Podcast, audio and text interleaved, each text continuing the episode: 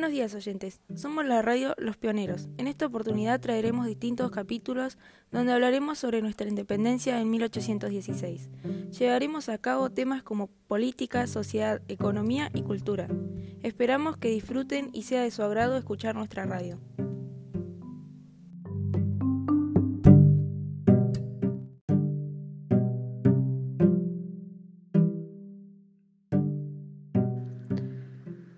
Seis años de avances y retrocesos, de lucha y sangre derramada, de fuertes debates y muchos cambios en el panorama internacional, se había declarado la independencia. Se había abandonado el ridículo, como decía San Martín, de tener bandera, moneda, himno y guerrar contra España, pero seguir dependientes. Las provincias eran un territorio políticamente libre, pero la independencia política no garantizaba la independencia económica. Éramos políticamente independientes de España y de toda dominación extranjera. Pero España no solo no había fomentado las industrias ni el comercio, sino que había hecho todo lo posible para que sus colonias americanas no se desarrollaran. Además, la escasa producción industrial española ni siquiera cubría las necesidades básicas de los habitantes de la península, por lo que se debía importar la mayoría de los productos elaborados. Entre nosotros, la incapacidad, la falta de voluntad y patriotismo de los sectores más poderosos llevaron a que el país quedara condenado a producir materias primas y comprar productos manufacturados muchas veces con nuestra propia materia prima. Esto llevó a una clara dependencia económica del país comprador y vendedor. En este caso sería Inglaterra, que impuso sus gustos, sus precios y sus formas de pago. La independencia proclamada era formal y política. El actual territorio argentino parecía más extenso por la lentitud de los transportes y las comunicaciones. Las artesanías provinciales estaban en decadencia y solo la inversión y la modernización las hubiera podido transformar en industrias. Y los únicos que hubieran estado en condiciones de hacer estas inversiones eran los terratenientes porteños y su embrionario Estado Nacional. Pero ninguno se mostraba interesado en dar ese paso. Y recordemos que ellos estaban conformes con su manera de ganarse la vida, que se trataba de cobrar sus exportaciones en libras o en oro y pagarles a sus empleados y proveedores nativos en pesos. El Estado Nacional entre 1810 y 1820 estuvo dirigido por los mencionados sectores ganaderos y mercantiles porteños. Será esta clase dirigente la que lleva al país al borde de la disolución en 1820. La situación del interior era diferente. En regiones como Cuyo, Córdoba, Corrientes y las provincias del noroeste se habían desarrollado pequeñas y medianas industrias en algunos casos rudimentarias, pero que abastecían a sus mercados internos y daban trabajo a sus habitantes. Para el interior, el comercio libre significó la ruina de sus economías regionales. La superioridad de recursos económicos y financieros de Buenos Aires hizo que la influencia porteña primara en cualquier tipo de gobierno nacional de manera que para las provincias para que para que las provincias pudieran eludir esa dominación era imprescindible que conservaran cierto grado de autonomía económica y fiscal. Para ello era necesario lograr la autonomía política y, por lo tanto, limitar los poderes y la autoridad del gobierno central.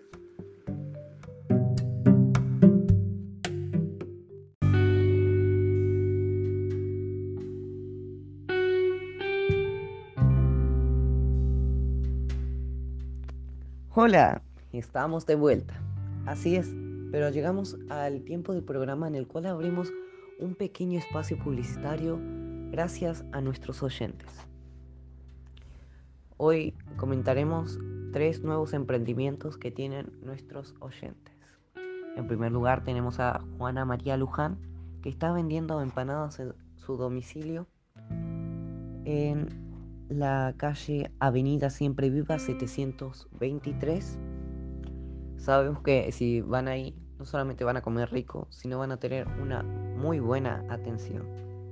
En segundo lugar, tenemos a la señorita Guadalupe Montero de Lee, que está, está trabajando sobre un taller de arte y confección, está haciendo cursos y también hace vestidos a medida y ropa para caballeros. En la calle Migral Roca 333. Y tenemos en tercer lugar al señor Mauricio Piedra Nueva. Él está abriendo un taller para caballeros, eh, taller de chapa y pintura. Eh, hace todo tipo de herramientas de hierro y enseña para cualquier tipo de edad. Solamente para caballeros. En la calle final del río 241. Eso ha sido todo y damos por finalizado el espacio publicitario. Muchas gracias.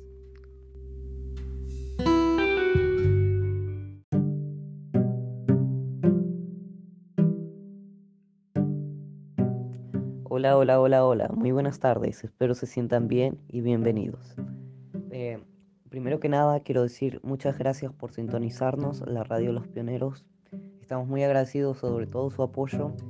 Eh, como sabrán, si nos vienen siguiendo, estamos elaborando una serie de capítulos muy interesantes con otros compañeros que tengo, locutores. El día de hoy me tocó a mí, Máximo Cruz, eh, hablar sobre el Congreso. Como sabrán, el Congreso sucedió ayer, un evento muy reciente del cual nos ha llegado información.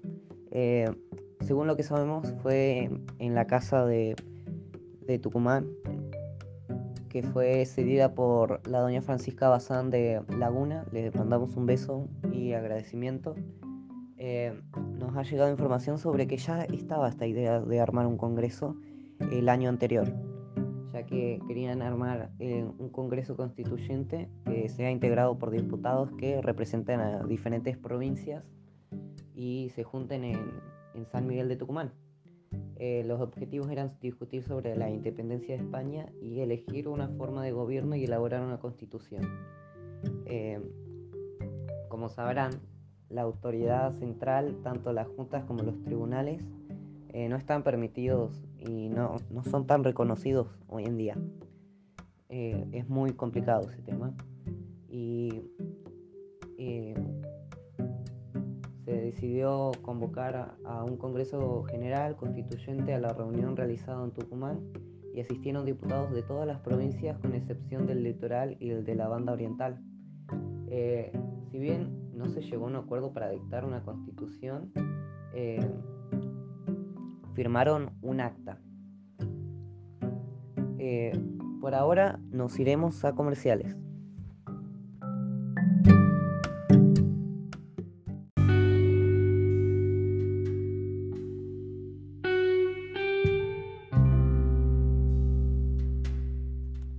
Las carretas. Las carretas son muy importantes hoy en día. No solamente lo mires como un vehículo medio de transporte de mercadería. ¿Sabes qué? Lo más importante, te llevan a ti. Así es. Compra la nueva carreta Lazo Panda. Tiene suspensiones logradas por medio de correas de cuero que como elástico amortiguan los saltos del camino. Así es, es muy cómoda, muy amplia y además de eso es rápida. Si tienes que llegar a un lugar enseguida es la más indicada. Sopanda. Nos amoldamos a ti.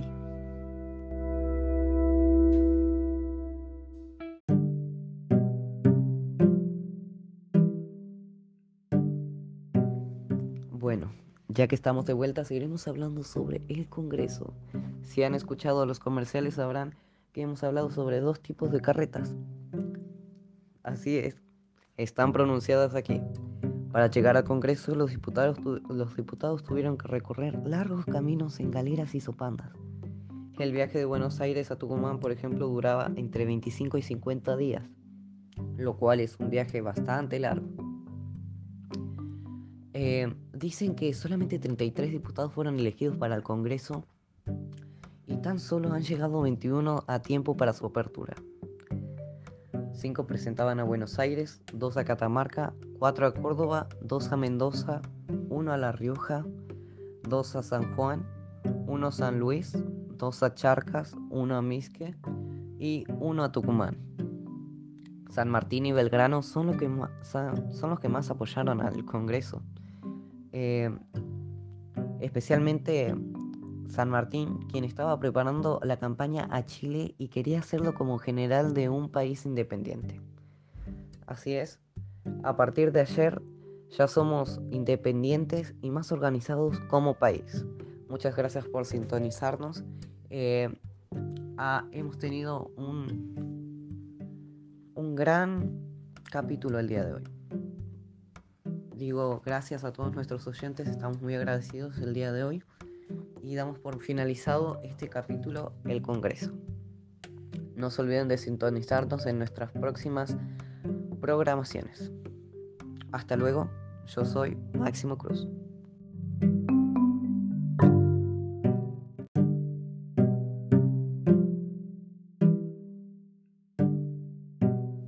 El episodio en el cual hablaremos sobre la política regional y internacional en el contexto de la revolución de la independencia argentina. Pero antes de comenzar con este tema, hablaremos sobre el origen de las causas y las consecuencias de los mismos. Pero para empezar, deberíamos remontarnos al año 1806, en el cual hubo un acontecimiento llamado el bloqueo continental el cual consistía en evitar que los países de Europa comercializaran con Gran Bretaña, ya que éste tenía como rival a Napoleón Bonaparte, el cual sabía que no podía vencer a Gran Bretaña en el terreno marítimo, ya que la misma era la potencia mundial del momento en lo que se refiere al poder marítimo, por lo cual Napoleón decidió tomar unas medidas o estrategias para poder afectarle de grave manera en su economía. Pero pese al éxito que este tuvo principalmente, un solo país se negó a cooperar y ese país era Portugal. Portugal se negó a cooperar con el bloqueo continental ya que la economía misma del país dependía exclusivamente del negocio de mercaderías con Gran Bretaña, por lo cual Napoleón Bonaparte decide mandar sus tropas a Portugal para poder tomar el control y obligarlo a cooperar, ya que de esta manera su bloqueo continental resultaría ser efectivo al 100%. Pero para ello primero debería pasar por el territorio de España por lo que él le solicitó a Fernando VII autorización para poder pasar sus tropas por el territorio de España. Pero esto no era la única intención verdadera de Napoleón Bonaparte, ya que cuando él ingresó con sus tropas al territorio decidió tomar como prisionero al legítimo rey de España, a Fernando VII, para poder tomar el poder y dejar su hermano José Bonaparte al mando de España. Pero esto no sería todo, ya que las consecuencias también afectarían a las colonias españolas ubicadas en el virreinato del Río de la Plata.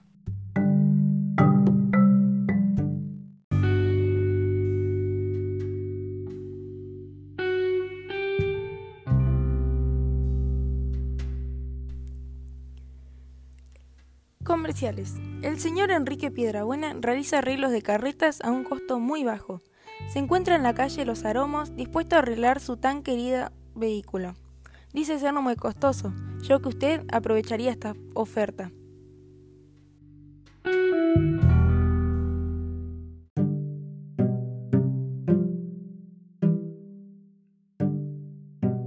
Hola, volvimos de nuestra propaganda. Bueno, nos habíamos quedado en una parte en las consecuencias de la captura del rey Fernando VII de España. En resumen, lo que ocurrió fue que luego de ser capturado, cuando Cornelio Saavedra estaba al mando de la ciudad de Buenos Aires, la gente decidió reemplazar su poder ya que él mismo era de origen francés por lo que no le jugó a favor de los habitantes fieles a la corona española, por lo que se vio obligado a ser reemplazado por alguien diferente, el cual sería Sobremonte, que sería designado por el rey como el virrey oficial del, del virreinato del Río de la Plata, pero luego de escapar de forma cobarde en las segundas invasiones inglesas, este volvió a ser reemplazado. Entonces Cornelio Saavedra, junto a un par de protagonistas que serían muy importantes para la independencia de la Argentina, decidieron crear una junta en la cual ellos gobernarían en nombre del rey.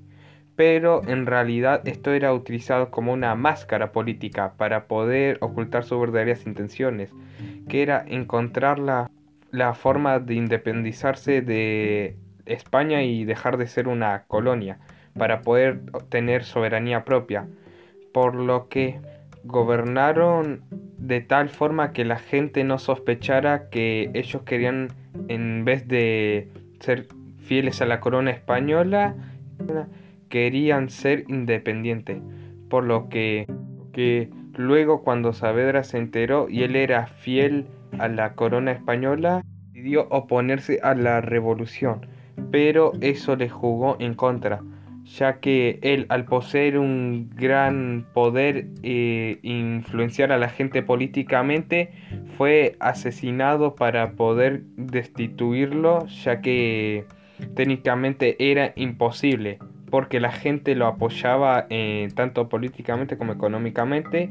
Entonces, luego de ser asesinado, la Junta siguió con sus planes de independencia pero aún bajo la mentira seguir siendo fieles a la corona española.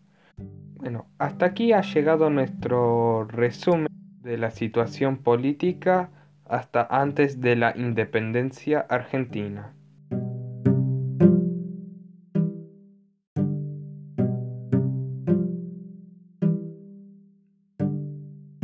Buenos días, yo voy a hablar de la sociedad, la cultura y la moda. La sociedad en estos momentos. Como muchos saben, se divide en distintas clases sociales. Primero está la clase alta, los cuales son gente que posee mucha plata. Este grupo está principalmente constituido por estancieros, los cuales se dividen en subsectores llamados invernadores y criadores. A estos están vinculados los intereses exportadores e importadores y de las finanzas. Luego están los de la clase media, Allí se encuentran los que poseen actividades profesionales, empleo en el comercio o público y los inmigrantes. Y por último está la clase baja, donde pertenecen los peones de campo y los obreros de frigoríficos, del ferrocarril, de la elemental industria existente y de servidores domésticos. Moda. La moda en estos momentos. Las damas de clase alta utilizan colores muy pálidos como el marfil o el blanco. Los cortes debajo del busto tienen grandes escotes y telas muy finas y transparentes. En invierno usan un enagua de la misma tela debajo del vestido. Por otro lado, los caballeros usan un estilo inglés, combinando una chaqueta oscura con ceñidos calzones cortos en blanco natural o amarillo. Utilizan cabezas con cuello palomita y pañuelo de seda, terminando con unas mangas rematadas con puntillas. Debajo usan medias de seda blanca. También, como muchos saben, el usar galera y bastón refleja mucha elegancia. Por último, los niños vestían con casaca, calzón corto y chaleco, y las niñas se vestían exactamente igual que las señoras y sus madres. Después está la gente pobre y de clase media, que usan camisas y poncho llamado calamaco, el cual no, no es tan costoso y es un poco ordinario a comparación de otros. También se los suele ver con un sombrero bajito y un pañuelo para atarse el pelo, sin calzado o con los que les dan los ricos. En las piernas usan mayormente bombacha de campo con una faja o rastra en la cintura. Y finalmente están los esclavos, quienes lamentablemente heredan la ropa vieja que les dan sus amos, ya que esta es muy cara y no pueden gastar dinero en ellos. Cultura. En bailes es muy conocido que la clase alta no baile danzas populares, como folclóricas, sino que se dedican a bailar danzas de salón como, como lo son el minuet o el vals. Reuniones sociales. Para la clase alta se llaman tertulias y se realizan cada semana. Sirven de medida de prestigio para cada una de las familias que las realizan. Por otro lado están los saraos, que ahí están la clase baja y la clase media, donde se reúnen familias a divertirse por un rato. Se realizan bailes y mucha charla entre los vecinos. La diferencia aquí es que en las tertulias se marca el rol de la mujer, mientras que en los saraos las mujeres animaban mucho más las fiestas. Por último, las comidas. Las comidas más típicas en estos últimos años fueron la natilla a base de leche, el huevo y azúcar o miel, los alfeñiques o rosquitas de azúcar, arroz con leche, bocaditos de papa, pastelitos de membrillo, la mazmorra, los buñuelos, el dulce de leche, la miel, las frutas y los duraznos. Por supuesto que sigue vigente nuestro tan querido y rico mate, el cual es muy sabido que no se comparte, pero muchos ahora están empezando a implementar el uso compartido para disfrutar más.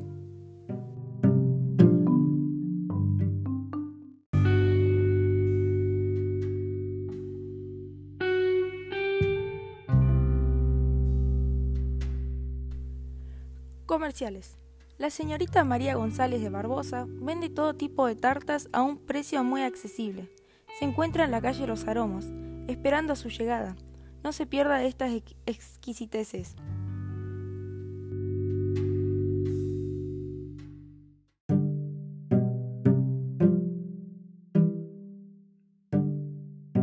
Para cerrar con esta edición, vamos a hacer una pequeña entrevista a Malena Jiménez, para así nos puede explicar más o menos cómo fue la independencia o cosas que no se saben de esta.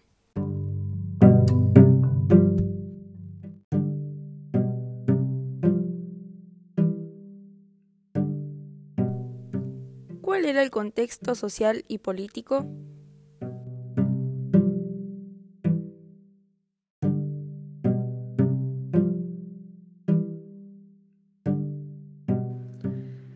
Cambiado radicalmente la situación internacional.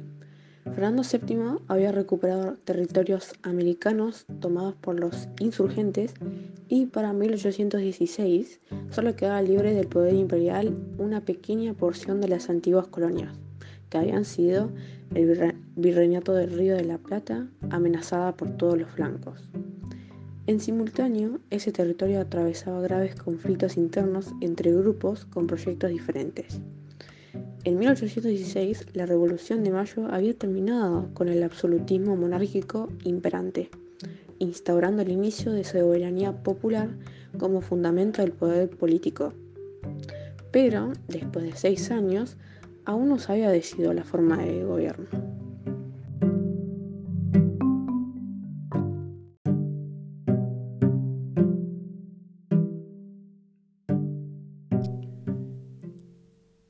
Fueron las mujeres patriotas?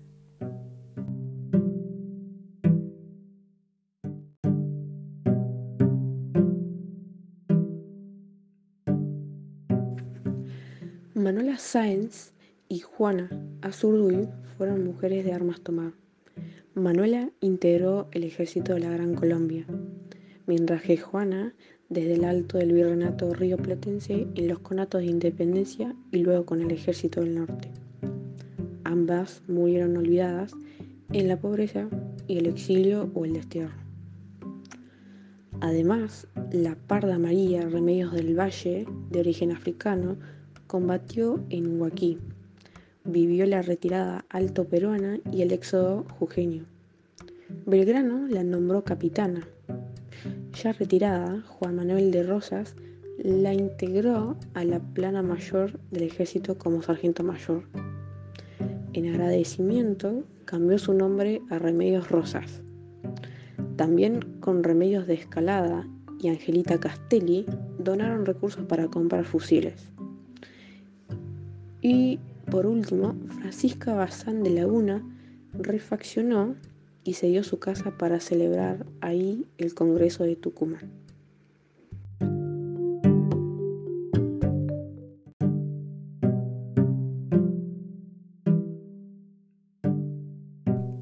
Nuestra independencia se firmó en Tucumán?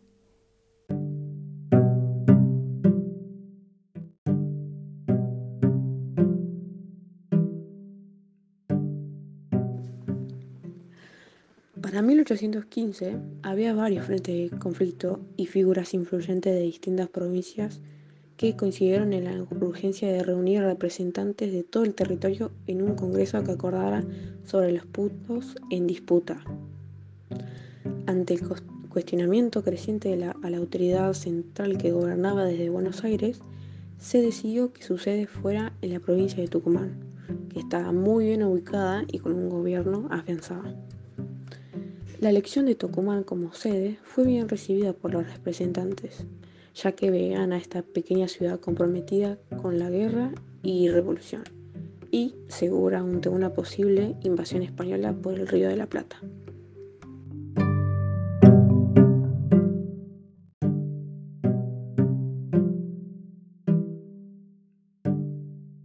Por último, ¿es verdad que, el acta eh, no solo se escribió en castellano?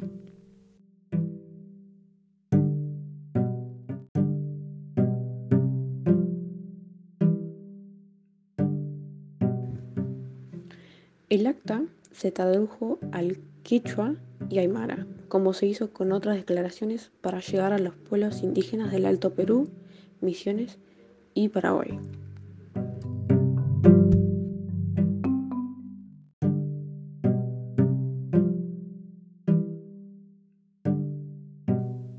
Ha sido todo por hoy. Esperemos que les haya gustado y que hayan disfrutado de nuestra radio.